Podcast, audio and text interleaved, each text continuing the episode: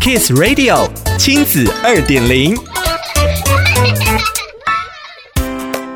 欢迎收听亲子二点零单元。对先天有社交障碍的孩子来说，沟通和融入群体是一大挑战，过程中也常常因为同才的不了解而容易产生霸凌事件。今天的亲子二点零要透过亚瑟儿妈妈张嘉玲的视角，看他如何帮助有人际互动困难的儿子来面对痛苦、突破障碍、重新走入人群。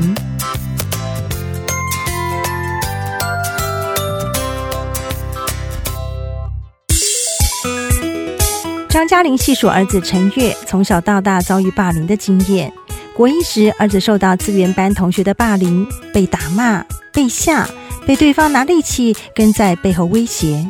他语气平静，因为早在孩子国小低年级被确诊为亚斯伯格症之后，他就已经做足要陪伴孩子历经许多难题的心理准备。张嘉玲说，在行为表现上，儿子比较无法察言观色，人际互动能力弱，无法主动与人开启对话，对环境比较敏感，也有着明显的固着特质。但他认为，不能因为孩子不擅长，就让孩子免于学习处理情绪和适应人际社会互动。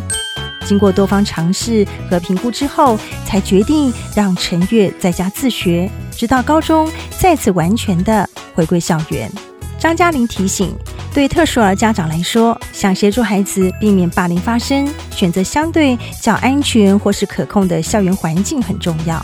也相当仰赖老师在学校中的观察。如果亲师和学生三方之间能够沟通顺畅、彼此信任，对协助孩子有极大的帮助。他强调，家长可以观察孩子面对霸凌事件的反应和理解程度，给予合适解释，以免孩子过度恐惧。同时说明处理霸凌威胁的 SOP，例如要尽快的离开，避免冲突。报告信任的老师与家人等等。如果状况无可避免发生了，就把重点放在让孩子在每一次困难之后得到安全感，累积下次面对事件的能力。